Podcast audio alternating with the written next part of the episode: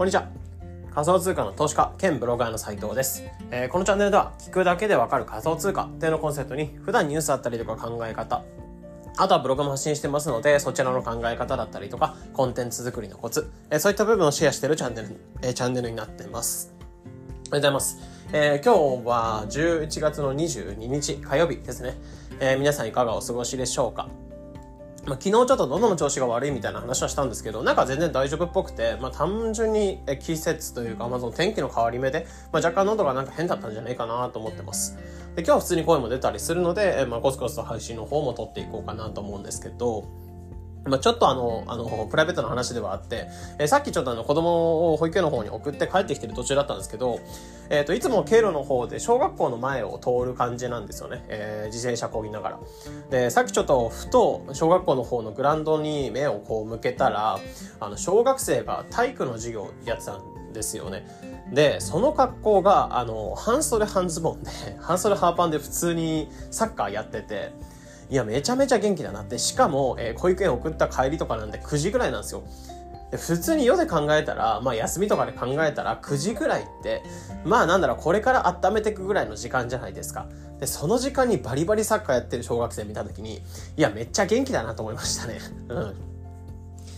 いや、まあ一応そうですね。朝起きて筋トレとかはして5時半とか6時ぐらいから筋トレはしてたりするんですけど、いや、改めて小学生めちゃめちゃ元気だ元気だなと思ったりして、で別になんだろう、その生産性向上とか考えずに無邪気に遊べるってところ、うん、いや、めちゃめちゃやっぱ元気だなと思うので、やっぱあそこの元気さっていうのを見失って、いつから見失ってしまったんだろうなってところ。で、そうですね、あのあの元気さっていうのを持ってれば、いや、いつまでも若くいられるんだろうなっていうふうに思ったりするので、ちょっと感心したって話ですね。うん。で、まあ、そうですね。まあ、プライベートの話はそこら辺にしていこうかなと思うんですけど、まあ、またそうですね、仮想通貨の話っていうのを今日していこうかなと思ってて、いや、また下がってるなってとこですよね。うん。で、そこを受けた上で、まあ、今回に関してはタイトルにあったように、仮想通貨、さらに暴落。まあ、これはチャンスっていうところ。えとして、まあ、今回としてはテーマに話していこうかなと思ってて、まあ、仮想通貨っていうのがシンプルに今また暴落してる、めちゃめちゃ落ちてるってところで、一時期その FTX バイナンス騒動ですごい騒がれてて、まあ、かなり仮想通貨の市場っていうのが落ち込んでいた。で、またなんだろう、先週とかは NFT 系のニュース、えーナイキとかアディダスあたりが参入するよみたいな、参入するというか、なんかコレクション発表するよみたいな話してたんですけど、えーそこを見た上で、まあかなり明るいニュース増えてくるのかなと思ったらまたまた下がっちゃってて。で、これはなんでかっていうと一時的なものというか、で感じではあるんですけど、FTX の、えーそうですね、ハッキング、えー取引所をハッキングした人が、そのお金を、なんだ、暴落に負け巻いてるというか、その、ハッキングしたお金っていうのを大量に売りを入れてるっていうニュースがあって、で、それを受けた上で暴落、まあかなり大きな資金になってくるので、それがハッキングされたお金になってくるので、それが、まあ売られることで市場っていうのがかなり下がってる。イーサが主に下がってるんですかね。で、下がってるってところで、まあそれで結構仮想通貨っていうのが、まあ結構全体的に釣られて下がってきてるってところではあるんですよね。で、そこで、ま、仮想通貨暴落してとことこで、まあ、あちゃみたいな、資産減っちゃったみたいなところを感じてる方向けに話していきます。で、今回に関してはそういったところで仮想通貨暴落、まあ、今回暴落してる、下がってるよってところに関しては、えー、なんだろう、暴落、あちゃーみたいな感じで捉えるんじゃなく、えーむしろチャンスですよみたいなところを話していこうかなと思っていて、まあ、結構今回に関しては、まあ、あちゃーって感じてる人にとっては厳しく感じる。っていうところではあるかもしれないんですけど、えー、まあむしろこの暴落というか落ちてしまったっていうところの経験とかっていうのを糧に、まあチャンスに変えて、えー、これから仮想通貨っていうのを触っていきましょうって配信にしていきます。で、まず、えー学びのチャンスってところではあって、えー仮想通貨暴落、なんでチャンスなのかっていうと、まあ、シンプルに暴落してるんで、まあ、参入者が少なくて、えーこれからなんかグイって伸びてくるってところ、まあ、成長しきってるというか、ガンガン成長していくような過程でお金をベットしていくって感じだと、ちょっと旨みっていうのが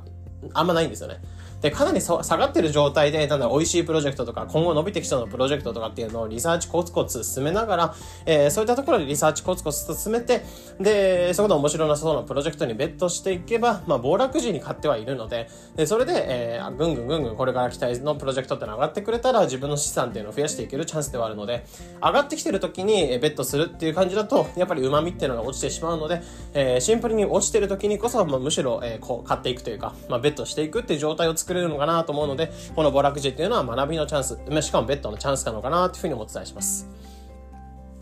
まあ、そういったところで学びのチャンスかなというふうに思ってたりしますし、あとは今、今回の暴落っていうのを受けた上で、自分の今後のその仮想通貨っていうもののポートフォリオとか、えー、向き合い方っていうのを見直すというか、まあ、再度自分の中で、えー、改善していく一つのチャンスかなというふうにも思っていて、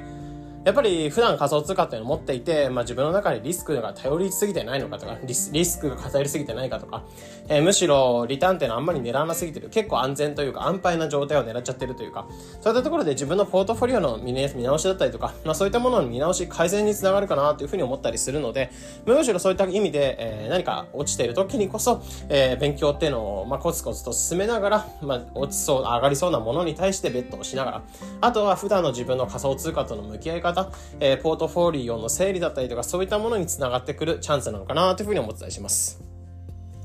で、そもそもではあるんですけど、仮想通貨暴落で、例えば仮想通貨っていうものやめてしまおうかなとか、仮想通貨っていうのはやっぱり信じられないなっていうふうに思ってるっていう方も中にはいるかなっていうふうに思っていて、でもそういった方って別に仮想通貨っていうのが悪いわけではないんですよね。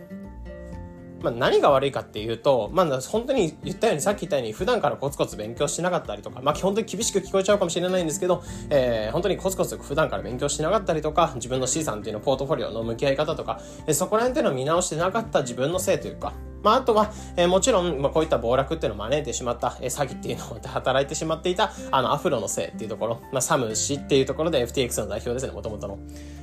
そういった形で、えー、仮想通貨の暴落、あちゃーみたいなところを仮想通貨のせいにしてしまってる人っていうのは、まあ、別に、えー、仮想通貨っていうのは悪いんではなく、シンプルにただただ技術としてあるもの、えー、ただの技術、ただの技術って言い方は悪いですけど、えー、技術、まあ別に用し足は特にないので、まだまだ進化していくというか、成長していくようなテクノロジーではあって、まあそれ自体に悪いわけではなく、それとの向き合い方とか、え、そこら辺が悪いんじゃないかなというふうに思ってたりしますね。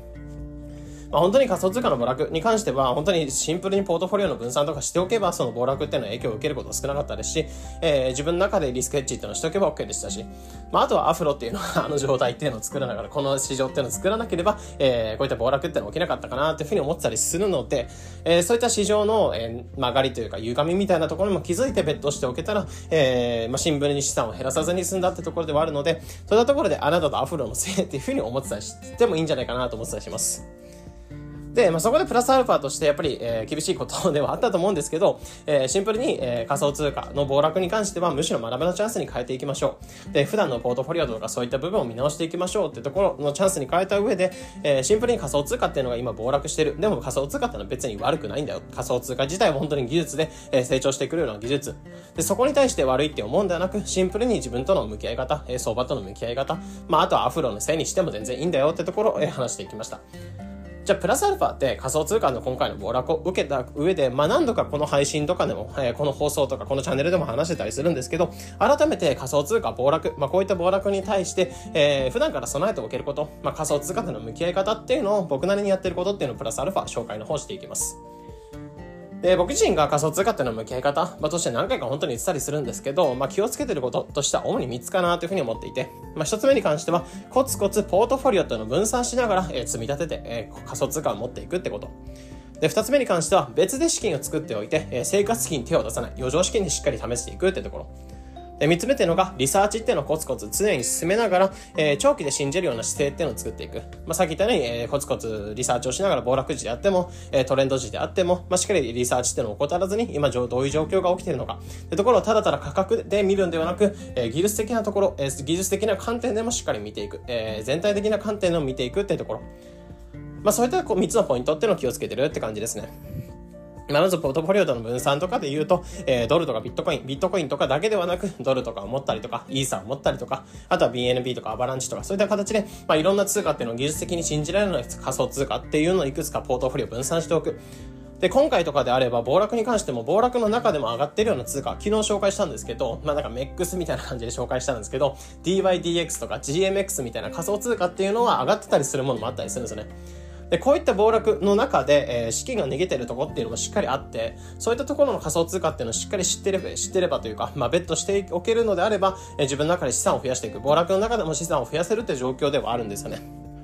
って形で、自分の中で長期で信じられるような、えー、プロジェクトとか、まあ、仮想通貨っていうのを持っていった上で、えー、それでも一つに偏るんではなく、ポートフォリオっていくつか分散させて、まあ、分散させすぎるのも良くないんですけど、えー、しっかり自分の中でいくつかに分散をした上で、まあ、コツコツ、えー、ドルコスト平均法ってところで、まあ、毎月毎月同じ価格っていうのを買っておきながら、えー、積み立てていくってところ、まあ、ここはいいんじゃないかなと思ってます。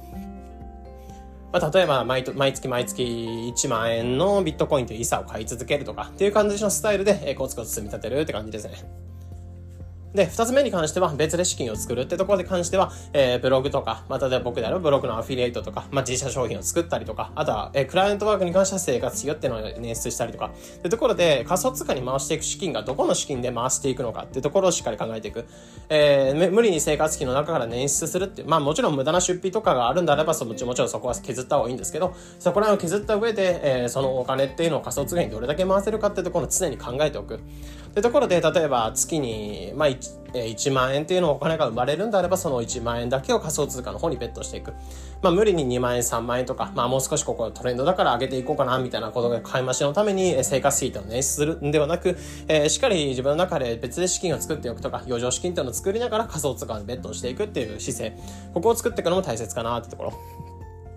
で、あとはリサーチをコツコツ進めながら、まあ、トレンドにしっかり乗っかれるような姿勢、えー、技術的に、まあ、なんか価格で上がってる、じゃあなんでこれ上がってるんだろうなってところの視点でしっかり見ながらとか、えー、今下がってる状況であれば、なんで下がってるのか、まあ、今回であれば、なんで下がってるのか、FTX とかバイナンス、えー、そういったところで何が起きてたってところを知っておくだけでも、えー、今後の市場との向き合い方、えー、自分の資産の置く場所とかを考えていく、置けるってところはあるので、まあ、そういった意味で、えー、しっかり長期で信じられるプロジェクト、自分の中で、えー、今なんで落ちてるのかとか状況を判断できるような、まあ、冷静に判断判断ができるような知識っていうのをつけておく。まあ、こういった3つのポイントっていうのがあると、仮想通貨の暴落とか、暴落時に学べる、暴落のために備えておける姿勢っていうのを作っておけるんじゃないかなってところで、まあ、今回こういった3つの方を紹介させていただきました。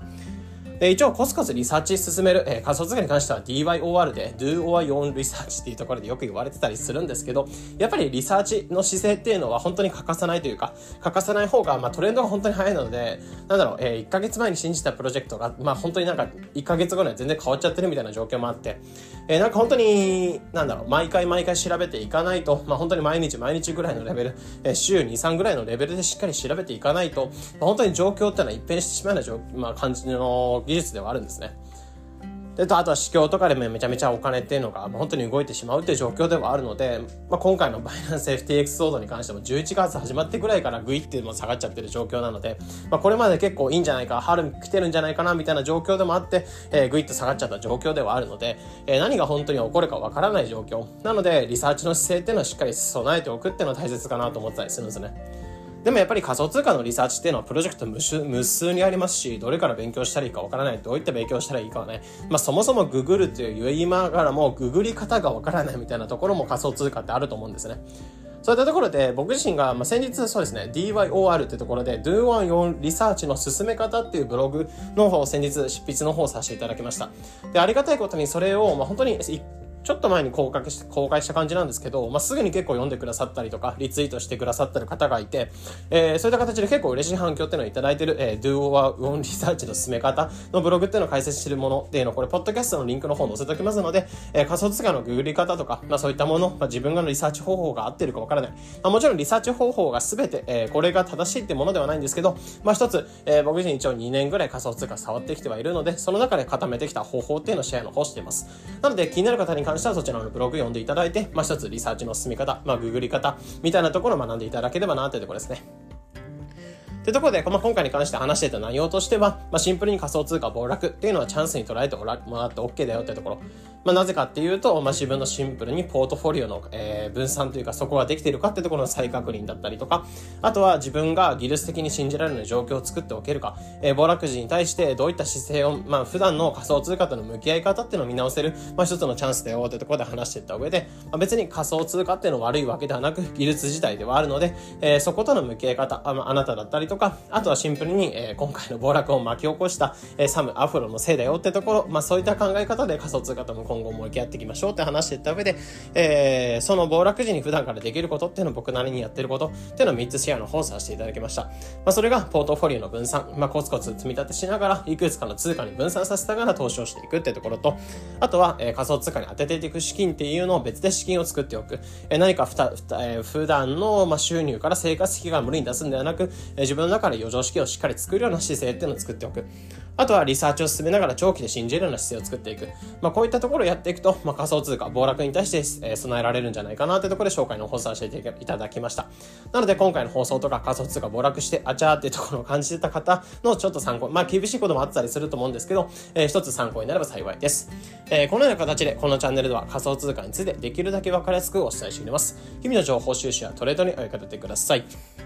というところで本日の配信これで以上になります。良い一日を。